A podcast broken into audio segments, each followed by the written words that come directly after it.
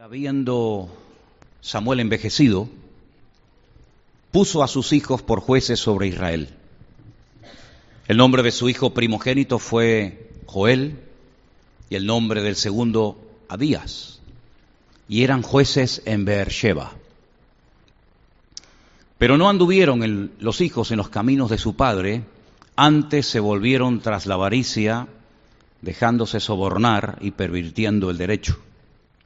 Entonces todos los ancianos de Israel se juntaron y vinieron a Ramá para ver a Samuel y le dijeron, He aquí tú has envejecido y tus hijos no andan en tus caminos, por tanto constitúyenos ahora un rey que nos juzgue como tienen todas las naciones. Pero no agradó a Samuel esta palabra que dijeron, danos un rey que nos juzgue. Y Samuel, Samuel oró al Señor. Y el Señor le dijo a Samuel, oye la voz del pueblo en todo lo que te digan porque no te han desechado a ti, sino a mí me han desechado, para que no reine sobre ellos. ¿Cuántos dicen amén a esta palabra? Israel ya tenía un rey, no un rey de carne y hueso, pero tenían el mejor rey del mundo, el rey que nunca falla, el rey fiel, el rey que les había demostrado su amor, su poder, desde hacía muchísimo tiempo, pero parece que, no estaban contentos con él, querían un rey de carne y hueso, dice, como todas las naciones que le rodeaban, los filisteos, los amorreos, en fin, todos esos países que ustedes conocen. Ahora, el sistema que hasta ese momento el Señor había utilizado para eh, dirigir a su pueblo era lo que conocemos con el nombre de una teocracia. Y la definición de la palabra teocracia la tienen ustedes ahí y es la siguiente. La teocracia es un concepto derivado de un vocablo compuesto griego que puede traducirse como dominio de Dios o el gobierno de Dios. Se refiere al gobierno que ejerce una divinidad de manera directa o a través de algún representante. Los representantes de Dios eran los profetas, los representantes de Dios eran los jueces y Dios era el rey. Y cada vez que el rey, cada vez que Dios quería decir, enseñar o transmitir algo al pueblo, lo hacía a través de sus siervos, los profetas o los jueces. Y este era un sistema que durante mucho tiempo eh, funcionó. Pero el capítulo empieza diciéndonos algo que está mal, y es que el que puso como sucesores de él en el puesto de jueces en Israel no fue Dios, sino fue, fue Samuel. Es Samuel el que pone a sus hijos, al primogénito dice aquí llamado Joel, y versículo 2 dice el segundo era Abías, dos nombres preciosos. El nombre Joel significa el Señor es Dios, y el nombre Abías significa mi Padre es Dios. Pero no hicieron honor al nombre que llevaban. Dice la Biblia que se dejaron sobornar, fueron detrás de la avaricia, pervirtieron el derecho. Pero antes de hablar de ellos, dice la Biblia que uno de los motivos por los cuales los ancianos se acercaron al profeta Samuel es porque ya había envejecido. Ahora, yo estuve calculando y, y viendo en otros comentarios qué edad más o menos podía tener Samuel cuando se le acercan los ancianos de Israel y le dice, mira, el problema es que tú ya estás viejo. El problema es que has envejecido. Realmente lo que le están diciendo es que tú has envejecido prematuramente. Samuel no, no, podía tener en este momento de su vida más de 54 años de edad. Si yo soy más viejo que Samuel. Y yo de viejo no tengo nada. Yo cada día estoy mejor. Sin embargo, Samuel, dice la Biblia que había envejecido prematuramente. Claro, este hombre Dice la Biblia que viajaba todos los años recorriendo el país. Malcrió a la gente. No hay nada peor que malcriar a un hijo. No hay nada peor que, que un creyente malcriado. Hay un proverbio que dice que el niño malcriado consentido causará vergüenza a sus padres, a su padre y a su madre. Y lo que hacían los demás jueces era que reunían al pueblo en un lugar donde los convocaban y el juez iba y les daba la palabra. Pero Samuel lo hizo al revés. Samuel, según nos dice en el capítulo 7, versículo 15, miren lo que dice el texto, él lo hizo diferente, para hacerle como la vida más cómoda a la gente, ¿sabes? Es como esos padres que dicen, yo a mis hijos no les haré pasar por lo que yo he pasado, entonces le dan todo, le dan todo lo que piden, y aunque no pidan, también se lo dan. Y algunos creen que así aman más a la niña, y lo que están haciendo es a un malcriado, y algunos dicen incluso hasta un futuro delincuente, porque no se demuestra más amor por darle todo lo, lo que pide que aquel padre que le dice, en la vida no se le puede dar todo lo que los hijos piden, por más que pataleen y por más que quieran. Primera de Samuel capítulo 7, verso 15 dice que Samuel juzgó a Israel todo el tiempo que vivió. Y todos los años, escuchen esto, de las palizas que se daba este hombre. No tenía coche, no, había autobús, no había tranvía. Lo hacía todo caminando, a pie. Todos los años iba y daba la vuelta. Claro, yo no sé cómo ustedes están de geografía bíblica. Pero cuando uno está allí y se da cuenta de las distancias, uno dice, madre mía, esto es una barbaridad. Este hombre se iba a Betel, ¿vale? No a Belén, Belén es otro sitio. Betel, hoy en día pertenece a la autoridad palestina. De ahí se iba a Gilgal, que está en la otra punta, en el desierto, al lado de Jericó. Después se iba a Mispa y juzgaba a Israel en todos estos lugares. Todos los años hacía. Después volvía a Ramá, lugar muy bonito, un lugar en lo alto de una montaña precioso, porque allí estaba su casa y allí juzgaba a Israel y allí edificó un altar al Señor. Sí, este hombre todos los años recorría prácticamente, no todo el país, pero una gran parte del país, tratando de solucionarle la vida a los demás, enseñando la Torá a la gente, juzgando, solucionando problemas, etcétera. Y tal vez, pienso yo, es mi opinión, que a lo mejor por cuidar a los demás descuidó su propia casa. Y esto es muy común. Es muy típico ver hoy en día a creyentes que sus hijos son un desastre. Si no los obligas, no vienen al culto.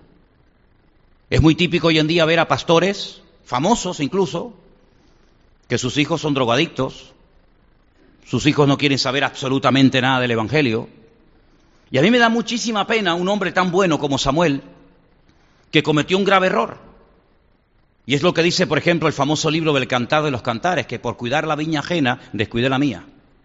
¿Y cuántas veces ocurre eso? por querer ayudar a este y al otro y a este matrimonio y a aquel joven.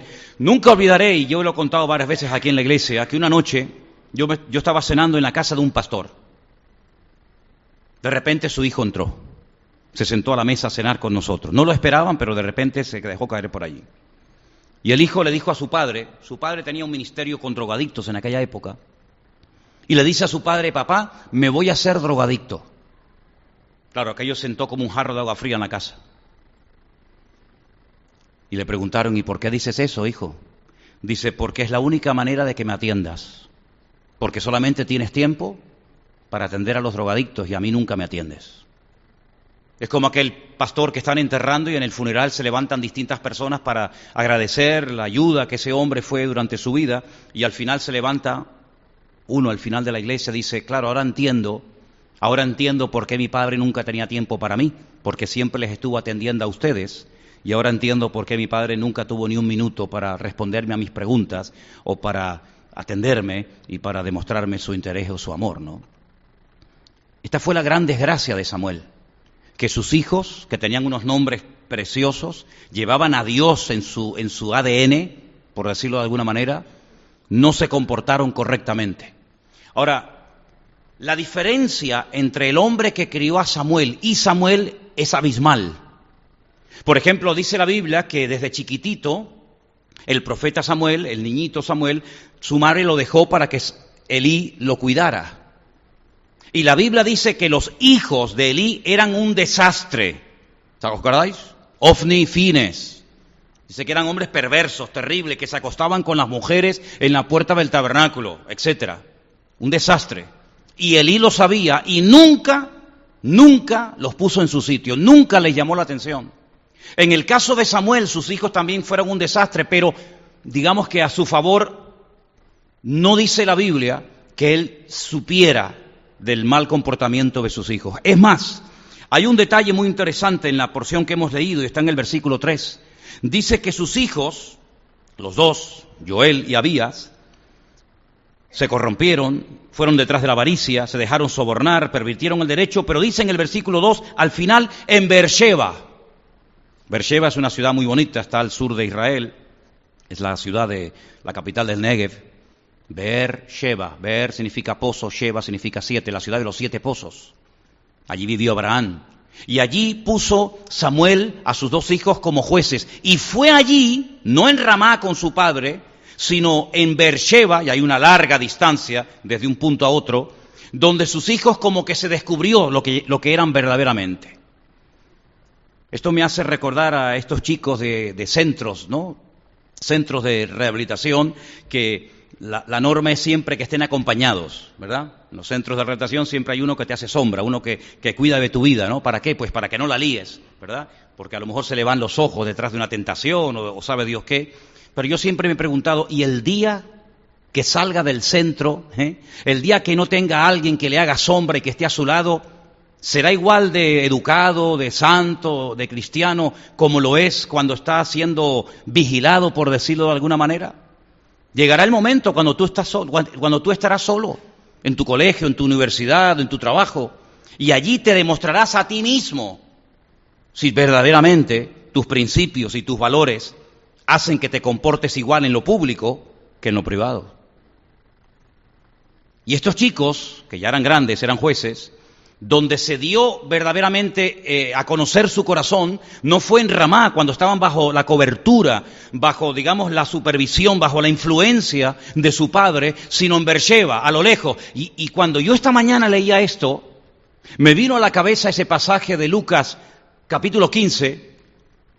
Capítulo 15 de Lucas es un capítulo muy bonito porque hay ahí tres cosas que se pierden, ¿sabéis, verdad? un pastor que pierde una oveja, una señora que pierde una moneda y un padre que pierde un hijo.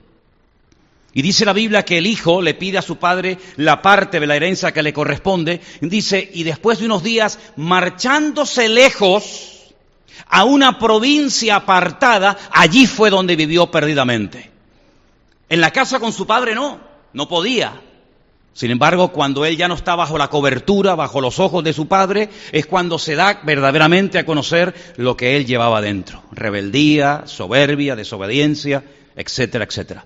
Igual le pasó a estos chicos. Mientras estaban con el padre, parecían mosquita muerta, buenos chicos, educaditos, iban al templo, etcétera. Pero en el momento en el que el padre los pone, que no fue Dios, sino que el padre los pone, tal vez para que se animaran o se consagraran, yo qué sé, los pone como jueces, les da responsabilidad, les da cargos, automáticamente sale a relucir su perverso y su torcido corazón. Tal vez el cargo, los honores, se le subieron a la cabeza. No lo sé. La cuestión está en que primeramente yo creo que Samuel abandonó su hogar. Por cierto, ¿el tuyo cómo, cómo lo llevas? Porque es muy fácil hablar de Samuel, de un señor que vivió hace miles de años, pero ¿y tus hijos? ¿Tu matrimonio cómo va? Porque claro, pedirle a un hijo que ore cuando tú no eres un hombre de oración me parece a mí un abuso de autoridad. Me parece a mí un disparate pedirle a tu hijo que se porte bien cuando tu vida es un desorden. ¿Qué le estás diciendo? Primero ponlo en práctica tú, a ver si a ti te funciona, y luego tendrás la autoridad moral, ¿verdad?, para poder exigir a los demás lo que tú no haces. En el caso de Samuel, sí, era un gran profeta, era un gran hombre de Dios, pero sin embargo su hogar era un auténtico, un auténtico desastre. Y algo que me produce mucha tristeza es lo que hacían los hijos de Samuel. No, menciona la Biblia problemas de tipo sexual, de una especie de libertinaje, de promiscuidad sexual, como el caso de los hijos del sacerdote Elí, pero sí menciona tres cosas para mí muy interesantes. Versículo 3 dice que estos jóvenes fueron tras la avaricia, se dejaron sobornar y pervirtieron, pervirtieron el derecho. Tres cosas muy graves. La avaricia es el afán de poseer muchas riquezas por el solo placer de atesorarlas sin compartirlas con nadie. ¿Sabes que la avaricia es pecado? No, es que es una debilidad del carácter. No, no, déjate de, déjate de historias. La avaricia es un pecado terrible que se pega y se contagia y te termina destruyendo la vida. Porque la avaricia no tiene límite, si no mira a los políticos. La miseria tiene un límite. ¿Cuál es la muerte? Cuando ya no hay comida, amigo, te mueres. Pero ¿cuál es el límite de la avaricia? ¿Un millón de euros? ¿Cinco? ¿Un coche? ¿Un yate y un avión? ¿Una finca o diez fincas? No hay un límite para la avaricia. La avaricia te hace un esclavo y al final le das más valor a lo que tienes que a lo que realmente eres. Bueno, realmente estos no eran nada. Tenían el título, pero realmente de espirituales no tenían nada.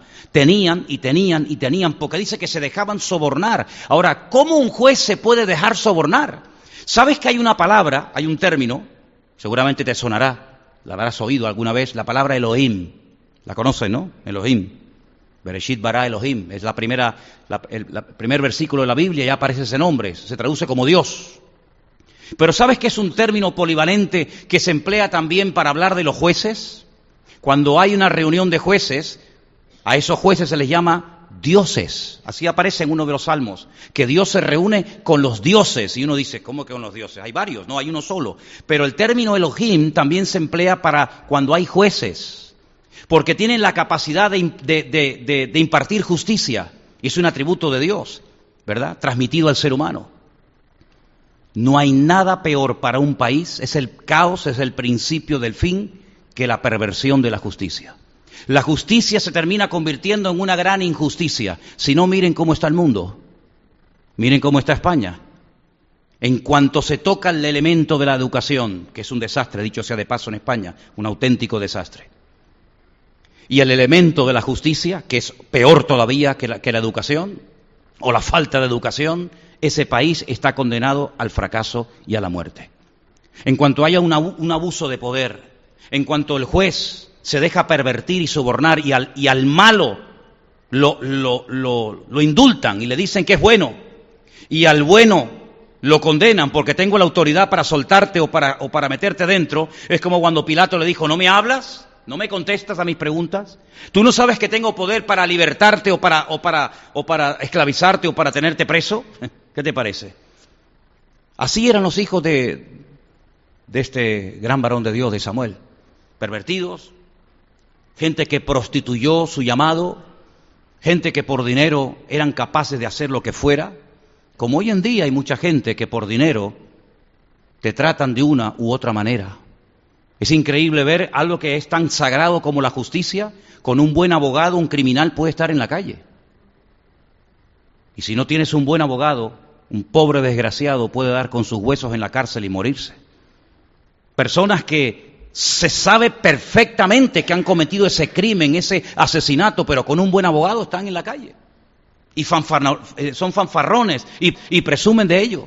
Y personas que no tuvieron el poder adquisitivo para poder recurrir o para poder eh, contratar a un buen abogado, terminan en el corredor de la muerte y años más tarde se demuestra a través de una prueba circunstancial o del ADN o lo que sea que esa persona que mataron resulta que era inocente. ¿Cuál es el motivo por el cual los ancianos le dicen a Samuel, mira, queremos que nos nombres y nos pongas a un rey? Bueno, según leemos al principio del pasaje, veían que ya Samuel había envejecido, como dije antes, prematuramente. Ya no estaba tan capacitado, no tenía tantas facultades, ya no tenía tanta, digamos, discernimiento como para seguir juzgando al país, seguir llevándolo por el buen camino. Y en segundo lugar, temían de que cuando este hombre muriera lo que quedaba iba a ser peor. Por lo tanto, le dijeron, mira, vamos a dejarnos ya de, de historias y queremos que nos nombres a un rey. Pero detrás de esta petición no está el deseo de levantar cabeza y de que el país vaya por un buen camino, obedeciendo y agradando a Dios. No, no, no, no. El argumento que le dicen es el siguiente, versículo 5 al final, como tienen todas las naciones. Ahí lo tienen. He aquí tú has envejecido, tus hijos no andan en tus caminos, por lo tanto constitúyenos ahora un rey que nos juzgue como tienen todas las naciones. En otras palabras, estamos cansados de ser diferentes, queremos ser como los demás. Como pastor, el dolor más grande de mi corazón es cuando veo a creyentes que no terminan de descubrir su identidad en el Señor. y se comportan y hablan y viven y piensan y actúan como los demás, como los del mundo, como gente que no conocen al Señor. ¿Qué te parece?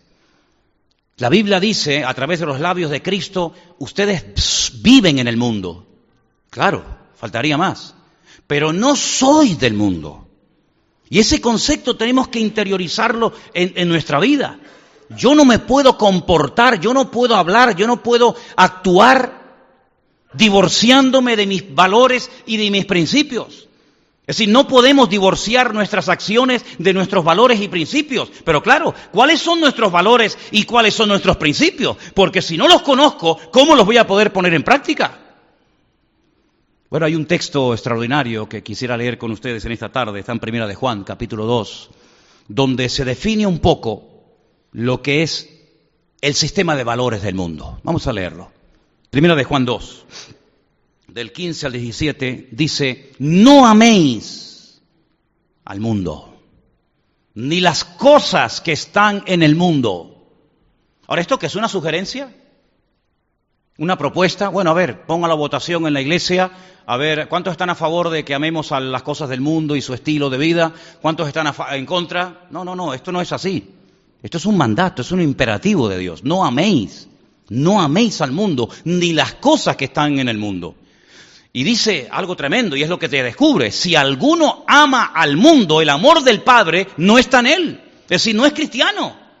No es nacido de nuevo. Es como cuando yo les conté que nosotros estuvimos un tiempo en, Burgos, en un pueblo de, la provincia de Burgos, eh, con drogadictos, vivíamos con 15 o 20 chavales que querían dejar la droga y allí vivíamos todos juntos en aquella, en aquella finca. Y Hubo un tiempo en el que criábamos cerdos, en aquella época. Y un chico una vez cogió un cerdito pequeño y lo, lavó, le puso un lacito, le puso una, cadenita para pasearlo como si fuera un perro. Y lo tenía en casa con él. Pero un día salimos de paseo y el cerdito se le escapó. Y cuando fue a buscarlo, el cerdito estaba totalmente lleno de barro porque en cuanto vio una charca con barro y con basura y con lo que sea, el cerdito se metió dentro y se revolcó. Y uno dice, ¿y por qué? Si yo no, yo no lo he criado como un cerdo, yo lo he criado como un perrito. Bueno, tú lo has podido crear como lo que quieras. Tú lo has intentado cambiar por fuera. Pero por dentro tú no lo has cambiado. Él piensa y actúa y vive como un cerdo. Pues claro, si lo tienes en la casa, ¿en qué barro se va a revolcar? Pero sácalo al campo. Dale la oportunidad de demostrar realmente lo que es. Y te lo, y te lo demostró, lo demostró claramente. Y estaba la, feliz, porque eso es lo que le gusta a los cerdos, revolcarse en la basura. Y son felices de esa manera. ¿Y cuántas veces queremos cambiar a la gente por fuera? Cómprate una Biblia, lee la Biblia, no digas eso, compórtate, quítate esos zapatos, no te peines así, no te hagas ese piercing, quítate ese tatuaje, ven al culto. Y lo queremos cambiar por fuera, ya, ya. Tú no vas a cambiar a nadie. Porque el único que puede cambiar a la gente es Dios, si quieren. Porque fíjate lo, grande y lo maravilloso que es Dios, que si tú no quieres cambiar, Él tampoco te va a cambiar, porque Él no se mete donde no lo llaman. ¿Qué te parece? Entonces, cuando hay un amor, una tendencia por el mundo, no nos engañemos, no digamos, no, es que es una edad difícil, es que es un tiempo de rebeldía, es que en el colegio no sé qué, es que son las malas amistades. Déjate de cuentos, déjate ya de perder el tiempo y de engañarte a ti mismo. No, no sé, que no te juntes con aquel porque aquel es mala compañía. Si la mala compañía es el tuyo, no es aquel, es el tuyo. Si la madre de aquel dice lo mismo del tuyo, ¿o qué te crees? Cuando hay una tendencia, un amor, una, una, pasión, se nos van los ojos por el mundo, es porque esa persona no ha nacido de nuevo. Porque dice la Biblia, y más claro agua, los que son de la carne, ¿en qué piensan? En las cosas de la carne. Y los que son de Dios, en las cosas de Dios. Es que lo dice más claro el agua. ¿Cómo tú puedes saber si una persona ha nacido de nuevo, si es cristiano o no es cristiano? Por lo que tiene en su corazón, ¿Qué es lo que le atrae? ¿Qué es lo que le vuelve loco? ¿Cómo se le van los ojos? ¿Por qué? Porque de la abundancia del corazón, amigo, habla la boca. Y aquí dice este texto que todo lo que hay en el mundo, todo, ¿eh? no algunas cositas, todo lo que hay en el mundo, y lo define en tres frases, los deseos de la carne, los deseos de los ojos y la vana gloria, qué bonita esa palabra, una palabra compuesta, ¿no? Vana, gloria. Y la vanagloria de la vida no proviene del Padre, sino del mundo. ¿Y la carne que es? Son las pasiones más bajas. La, la carne que es es el ego del ser humano. Es el querer pecar y, y creerte a ti mismo que pecando y desobedeciendo a Dios y haciendo tu voluntad y haciendo lo que te da la gana serás más feliz que haciendo la voluntad de Dios. ¿Por qué? Porque es un esclavo. Es una persona que por más que se lo explique, por más que se lo digas, no lo va a entender y le entra por aquí y te sale por allá. Y lo mismo hicieron mis padres conmigo, que me decían no hagas esto y no hagas lo otro y escribe mil veces, me tengo que portar bien, me tengo que portar bien. Y terminaba y salía a la calle y lo hacía igual o peor que antes. Porque te pueden cambiar por fuera, pero el único que te puede cambiar por dentro es Dios. Y la iglesia no está diseñada para cambiar a nadie. El único que puede cambiar a la gente es el Señor. ¿Cuánta gente viene a la iglesia tan igual o peor? ¿Cuánta gente viene a la iglesia y se han congregado durante años? Y siguen siendo celosos, siguen siendo envidiosos, siguen teniendo complejos, siguen teniendo traumas. Pero ¿qué ha pasado? Que la iglesia no es el lugar que Dios ha creado para cambiar a nadie. No, hermano, no es eso. El único que puede cambiar es el Señor. Y si Dios no hace la obra, olvídate, llévalo al psiquiatra, llévalo al psicólogo, quítale el móvil, enciérralo en la habitación, pon una bola de hierro en la pata de la cama y amárralo. En cuanto lo suelte, vuelve otra vez a las andadas. Y por eso el milagro más grande de todos, ¿saben cuál es? El nuevo nacimiento. Y si yo tuviera un hijo o una hija inconversa, yo dejaría de ser pastor. voy a atenderles yo a ustedes voy a abandonar yo a mi familia. ¿Estamos locos aquí o qué? ¿Ustedes valen más que mis hijas o qué? En absoluto. ¿De qué voy a predicarles yo a ustedes? De poner en orden sus vidas. Póngalo usted primero, caballero. De que tenemos que venir a la iglesia de que tenemos que llevarnos bien, pero demuéstralo con tus palabras. Ahí tenemos la frase. No podemos divorciar nuestras acciones de nuestros valores y de nuestros principios. Lo mismo le pasó al rey David, ganó todas las batallas, David nunca perdió una guerra, nunca, jamás. En casa las perdió todas. De la puerta para afuera era un genio, de la puerta para adentro, un desastre. Y eso no puede darse más, porque es que hay tanto de esto, hay tanto de esto en el mundo evangélico, más de lo que ustedes se pueden imaginar. Los deseos de los ojos, decía Juan. Bueno, hay un refrán que dice, lo que el ojo no ve, corazón que no siente, ¿no? Ah, por eso habrá dicho el Señor, si tu ojo tienes ocasión de caer, mejor que te lo arranques.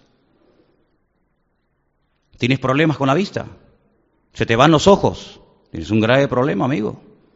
Tienes un grave problema. Dice la Biblia que Job hizo un pacto con sus ojos para no pecar contra Dios. ¿Qué te parece? Si tú ves, tú deseas. Si no ves, probablemente el deseo no se despierte. Hay situaciones que te pueden venir así, pum, de golpe, de sopetón, sin esperarlas. Pero hay otras situaciones en las que tú estás preparando el caldo de cultivo, si estás todo el santo día metido en el ordenador, ¿No crees que tienes más posibilidad de ser tentado con cosas que no están bien que si no estás todo el santo día perdiendo el tiempo en la máquina diabólica, como yo la llamo?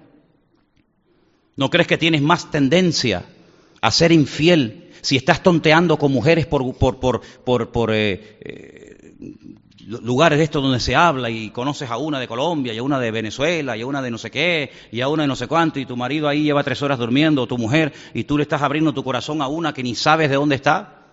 Ni sabes de, lo que va, no, tienes más no, tienes más, posibilidad de caer en, en, pecado y en ser infiel, o solamente es infiel el que se acuesta con una mujer. Y, y psicológicamente y emocionalmente no hay gente que es infiel a su marido o a su mujer.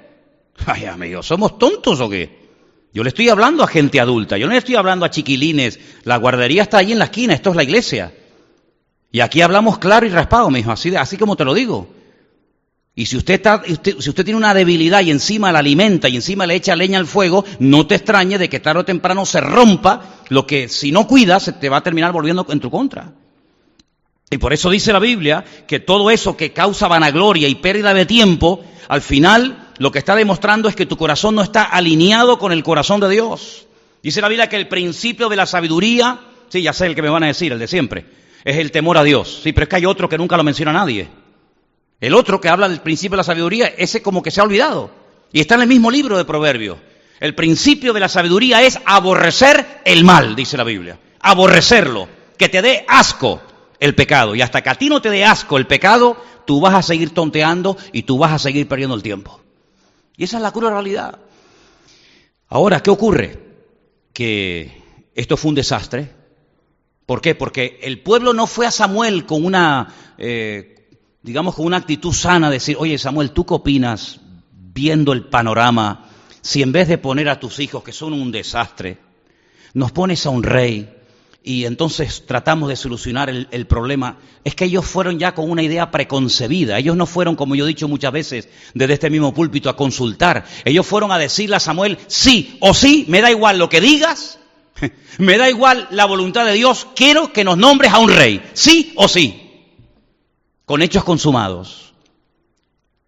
Y saben una cosa, yo estaba leyendo esta semana que en la Torá, en los primeros cinco libros de la Biblia, en el libro del Deuteronomio, hay un pasaje que nos habla acerca de las características del rey de Israel.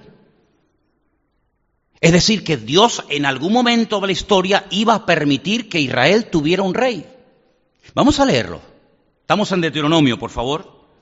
Capítulo 17, verso 14. Miren lo que dice la ley de Moisés ni siquiera todavía habían entrado en la tierra prometida. Ya el Señor les hablaba acerca de el futuro rey que tendrían. Deuteronomio 17, 14. Cuando hayas entrado en la tierra que el Señor tu Dios te da, y tomes posesión de ella y la habites, y digas, pondré un rey sobre mí como todas las naciones que están en mis alrededores, ¿eh? Ciertamente pondrás por rey sobre ti al que el Señor tu Dios escogiere, subrayo, al que el Señor tu Dios escogiere, no al que a ti te caiga bien, no al más guapo, al más, eh, eh, el más atractivo, el más eh, carismático, no, al que Dios escoja. De entre tus hermanos pondrás rey sobre ti. No podrás poner sobre ti a hombre extranjero que no sea tu hermano. Pero él no aumentará para sí caballos, ni hará volver al, pueblo a Egipto con el fin de aumentar caballos, porque el Señor os ha dicho, no volváis nunca por este camino. Ni tomará para sí muchas mujeres, para que su corazón no se desvíe, ni plata ni oro amontonará para sí en abundancia. Vamos hasta el 20. Y cuando se siente sobre el trono de su reino, entonces escribirá para sí, escucha, un libro una copia de esta ley del original que está al cuidado de los sacerdotes levitas. Y lo tendrá consigo y lo leerá, leerá en él todos los días de su vida, para que aprenda a temer al Señor su Dios, para guardar todas las palabras de esta ley y los estatutos, para ponerlos por obra para que no se eleve su corazón sobre sus hermanos, ni se aparte del mandamiento a diestra ni a siniestra, a fin de que prolongue sus días en su reino, él y sus hijos, en medio de Israel. ¿Cuántos dicen amén? Es decir, ya Dios le decía, algún día tendrán un rey. Eh, vamos a ver, Moisés no fue el rey de Israel, que no era el momento. Cuando muere Moisés y, ocupa su lugar Josué, Josué nunca se autoproclamó rey. Los jueces que tuvieron, Otoniel, Jefté, eh, Barak, estos, eh, el mismo Sansón, el mismo Samuel, eran jueces, pero no eran reyes. El Señor les hablaba en la Torá, en el libro de, de Deuteronomio, de que algún día Dios escogería y pondría a un rey. Es decir, que aparentemente la petición que le traen al profeta Samuel no es mala, aparentemente, pero cuidado que las apariencias engañan. Detrás de la petición, detrás, bueno, de, la petición, detrás de, de, la exigencia de nombrarnos un rey, no es para que se cumpla el texto de Deuteronomio 17. No, no, no, esa no es la intención. La intención es que queremos ser como los demás. Pero ¿cómo van a ser ustedes como los demás si ustedes no pueden ser nunca como los demás? Esa es la intención. Se precipitaron. Y les voy a decir algo que espero poder comunicarlo y que a ustedes les impacte como a mí me ha impactado esto. Cuando Jacob está muriendo, ¿se acuerdan? El patriarca Jacob, Abraham, Isaac, Jacob. Cuando él está muriendo, él reúne a todos sus hijos. Y él les dice, yo les voy a decir lo que os va a pasar a ustedes en el fin de los tiempos. Les da como una, una palabra que les va a marcar su destino. Cuando le habla Judá, a la tribu de Judá, le dice que la tribu de Judá sería la tribu del rey de Israel. Así como a los levitas les asigna el sacerdocio, a la tribu de Judá les da, les da el cetro. Es decir, los reyes de Israel, todos, absolutamente todos, tendrán que ser parte de la tribu de Judá. No puede haber un rey que sea un levita. No puede haber un rey que sea de la tribu de Gad o de Nestalí o de Zabulón o de cualquier otra. Todos los reyes de Israel tienen que ser de la tribu de Judá. Por eso el Señor Jesucristo, Mateo 1, Lucas 3, árbol genealógico, demuestra que él era de la tribu de Judá. El primer rey de Israel no lo nombró Dios. El primer rey de Israel, Shaul, era hijo de un tal Cis de la tribu de Benjamín. Sí, era muy alto. Dice la Biblia que no había otro hombre más alto en todo Israel que Saúl. Sí, era muy grande por fuera, pero un enano por dentro. Lo que veías no tenía nada que ver con la realidad. Es como aquel que era muy alto y era un gigante, a través de la boca de él hablaba el diablo, ¿eh? para amedrentar al pueblo Israel, Israel. Pues este igual, un hombre muy alto, una apariencia física tremenda, pero nunca fue un hombre espiritual. Fíjense que cuando este hombre sube al trono, uno de los detalles que a mí siempre me ha llamado la atención de extensión de este personaje es que nunca preguntó dónde estaba el arca del pacto. ¿Se acuerdan? Hablamos el otro día de ella. Oye, el arca de la alianza era, era el mueble más sagrado en, la cultura de, Israel, era el mueble que representaba, que simbolizaba la presencia de Dios con el pueblo. A ti no te interesa tener la presencia de Dios a tu lado. ¿Y cómo vas a ser rey? Y cuando tengas que ir a la guerra, ¿a qué o a quién te vas a agarrar? ¿En qué confías? ¿En ti mismo? Claro, así terminó. Así terminó Saúl, quitándose la vida.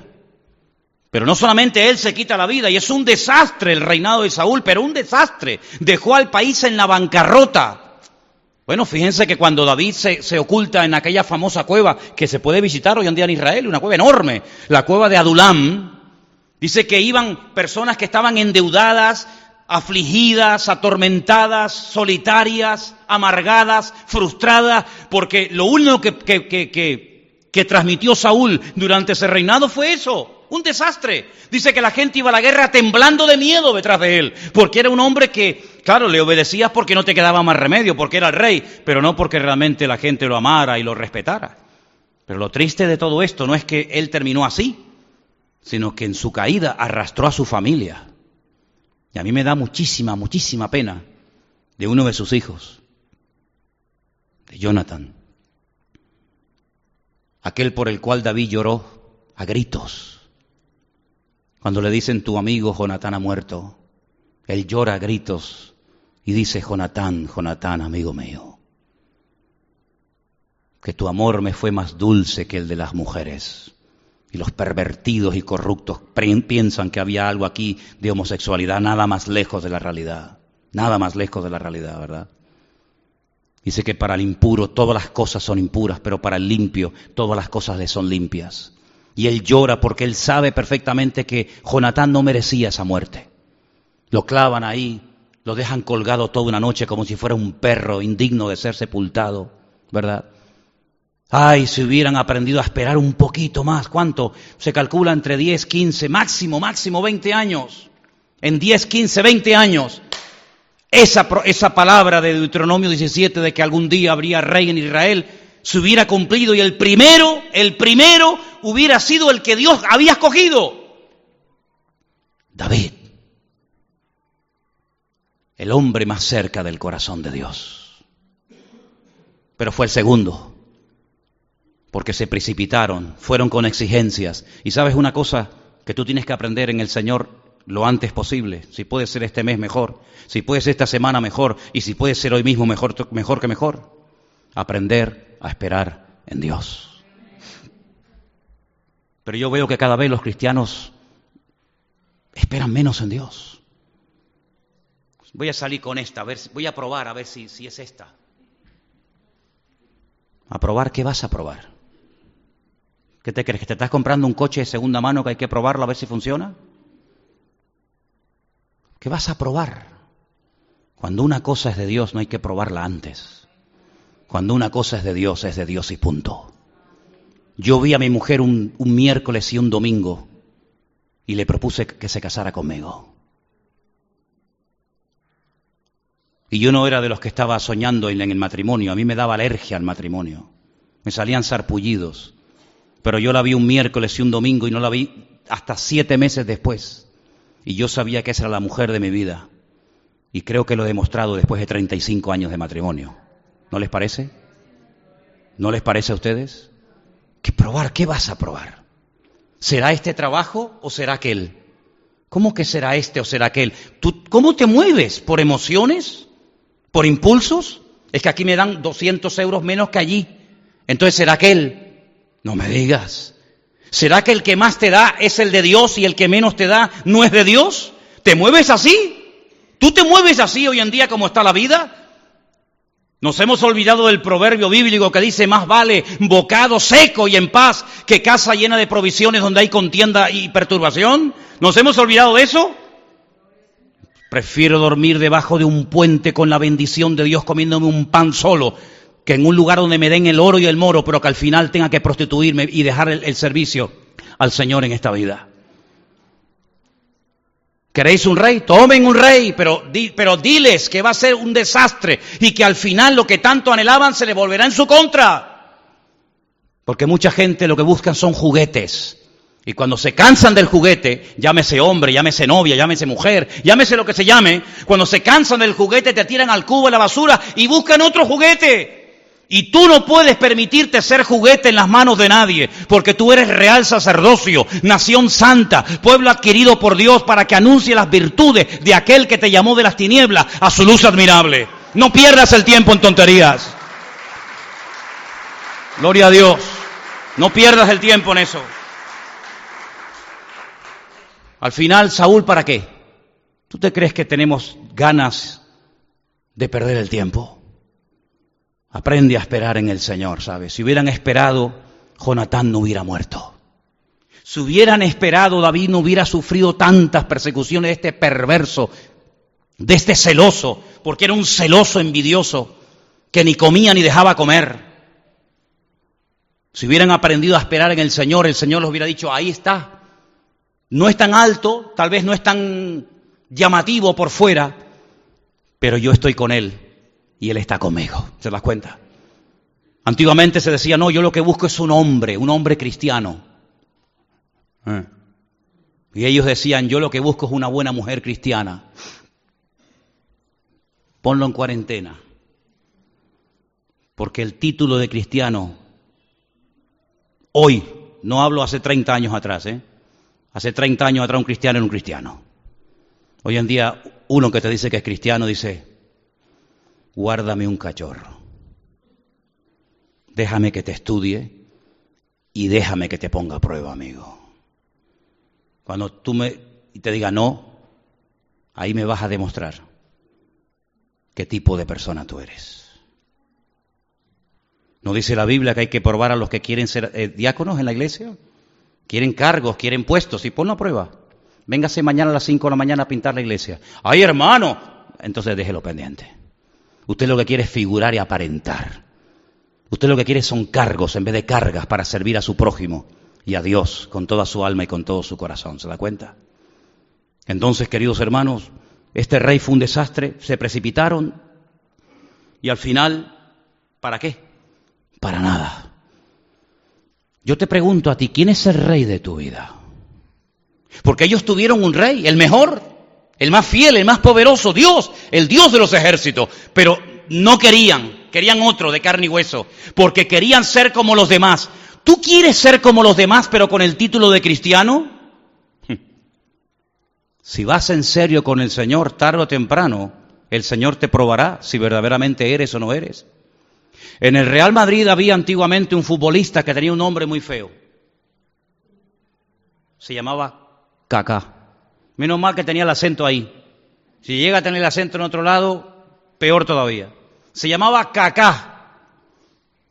Y era cristiano. pero cristiano de verdad. Y ahora en el Real Madrid hay un jugador que se llama Cristiano. Eh, cristiano, sí. Cristino. Porque de cristiano no tiene nada. Soberbio, orgulloso, etcétera, etcétera. ¿Te das cuenta cómo el nombre no dice nada? Tienes nombre, le decía el Señor a aquella iglesia, tienes nombre de que vives, pero allá adentro huele a muerte, porque lo único que tienen es el nombre. A mí me, produce mucha tristeza cuando voy a este pasaje y, encuentro a los ancianos, a los responsables del pueblo de Israel yendo al profeta a decirle, queremos un rey para ser como los demás. ¿Cómo vamos a ser nosotros como los demás, hermanos? ¿Cómo vamos a ser nosotros como los demás? ¿Qué pensarían ustedes si yo esta tarde hubiera venido vestido de mujer? ¿Qué pensarían ustedes? Bueno, es que es, lo normal, ¿no? Es, ahora es, es, el momento, ¿no? Es una fiesta de aquí de Tenerife, esto trae eh, economía a los bares, a los restaurantes, a los hoteles. Pues fíjense ustedes lo bajo que hemos llegado, que tenemos que permitir la perversión, la promiscuidad, repartir miles y miles de preservativos a jóvenes, jovencitos, a permitir borracheras a diestra y a siniestra para que una ciudad se mantenga económicamente. Fíjense al nivel tan bajo que hemos llegado como sociedad. A ese nivel hemos llegado. Cuando tú te levantas por las mañanas, y me ha pasado en estos días, y te encuentras en la puerta de la iglesia niñas de 14, 15, 16 años, desnudas, orinando y haciendo sus necesidades en la puerta de la iglesia o, cerca, a eso hemos tenido que llegar para que la economía de Santa Cruz de Tenerife florezca, porque tenemos unos políticos tan inútiles y tan golfos que tienen que permitir el desorden y el pecado para que Tenerife tenga un cierto nivel económico. Es impresionante. Y esta mañana cuando salía por las calles y veía cientos de policías que tenían que estar vigilando a los que verdaderamente hay que vigilar, a esas mujeres maltratadas por su marido, a esos violadores de niños, etcétera, etcétera, lo que están haciendo es eh, eh, controlar a toda esta golfería que hay a esos niveles tan bajos hemos llegado nosotros. Y para que un pueblo se mantenga con una estabilidad económica, tenemos que permitir que miles y miles de personas de otros países, que luego cuando vas a sus países, si los ves no los reconoces.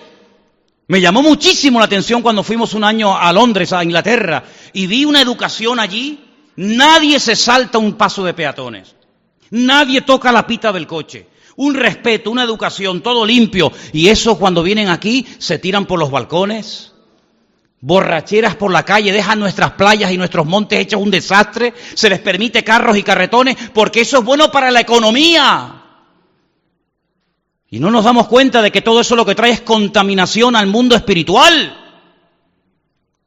Y no nos damos cuenta de que detrás de todo eso lo que estamos haciendo es pisotear y tirar por tierra los valores los valores que han permitido que este continente llegara a donde llegó, pero que se lo están cargando porque están tratando de descristianizar y sacar a Dios de todas partes. ¿Qué le parece? Pero lo peor no es eso. Lo peor es cuando hay algunos que se llaman cristianos, que se disfrazan, que se emborrachan, que se drogan y que participan exactamente igual que la gente del mundo como yo dije una vez, pecan el viernes y el sábado y después pretenden venir aquí el domingo a poner cara de santos y que Dios me bendiga y que Dios me ayude porque se lo estoy pidiendo. Como si Dios fuera nuestro Papá Noel, como si Dios fuera nuestro siervo que tiene que estar a nuestra disposición, porque como te han acostumbrado a que todo lo que pedías te lo daban, ahora resulta que a Dios le, hasta le exigimos. Incluso hay pastores y ministerios e iglesias que ustedes conocen que hasta le ofrecen a la gente todo a cambio de nada. Vengan y reciban unción, vengan y reciban milagro, vengan y reciban y reciban. Pero no se dan cuenta que la Biblia dice que mejor es dar que recibir. Pero hemos cambiado el Evangelio, lo hemos acomodado para que la gente no se sienta incómoda. Pues yo te voy a hacer el ambiente irrespirable, querido. Te voy a hacer el ambiente irrespirable. ¿Me vas a amar o me vas a odiar con toda tu alma? Porque si para tener más gente tengo que permitir carros y carretones, ya te puedes estar marchando ahora mismo, querido.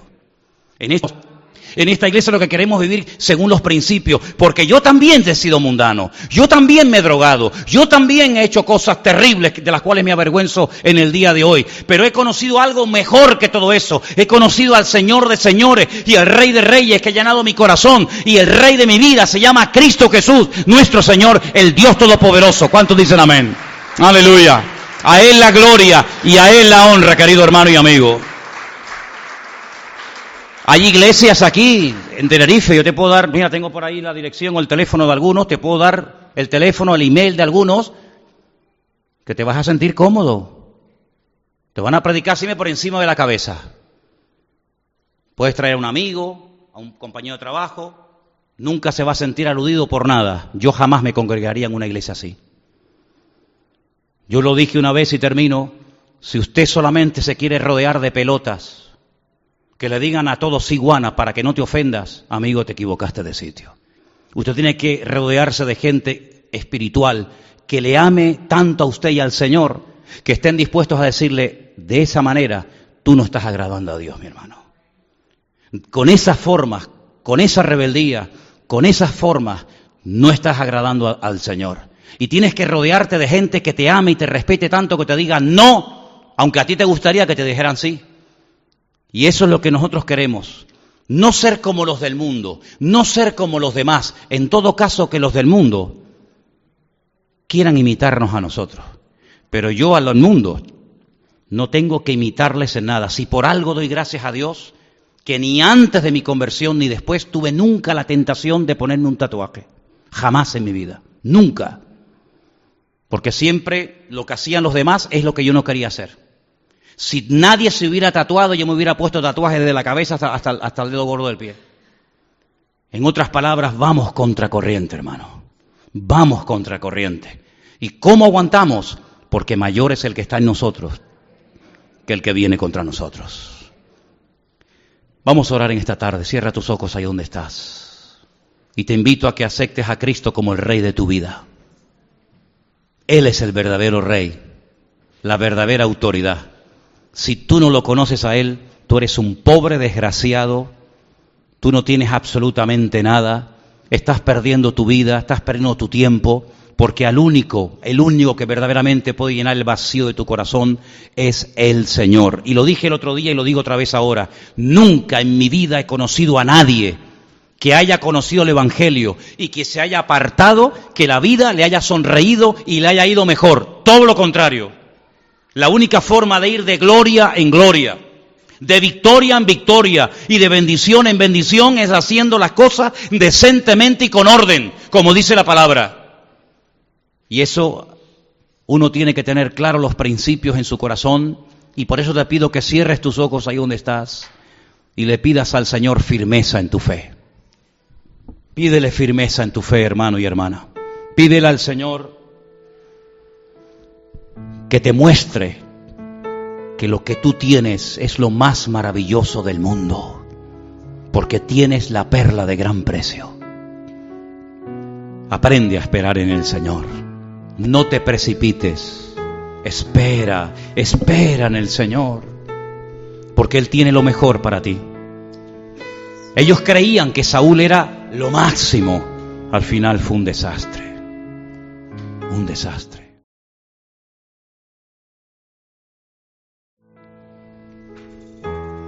Hasta que se levantó el verdadero rey de Israel, el dulce cantor de Israel, el rey David. Aleluya. Mi siervo, mi ungido, como lo llamaba el Señor. Y en esta tarde quiero decirte que si buscas seguridad, si buscas un remanso de paz, ven al Señor, ven a Él, ven a Él Encomienda a Él tu camino. Confía en Él y Él, y Él hará. No te impacientes a causa de los malignos, ni tengas envidia de los hombres malos, porque como la hierba verde se secarán. Espera en el Señor, espera en el Señor.